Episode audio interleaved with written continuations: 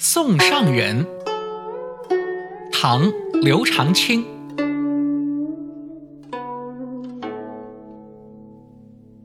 孤云将野鹤，岂向人间住？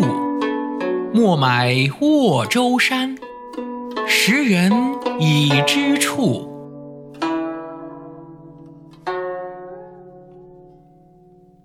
这首诗是诗人送友人归山的时候写的一首诗，意思是说，你好像是孤云陪伴的野鹤，怎么能够在人间居住呢？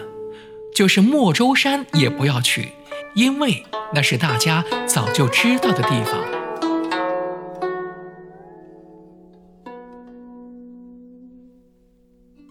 学口才到远见口才，好好说话，远见口才。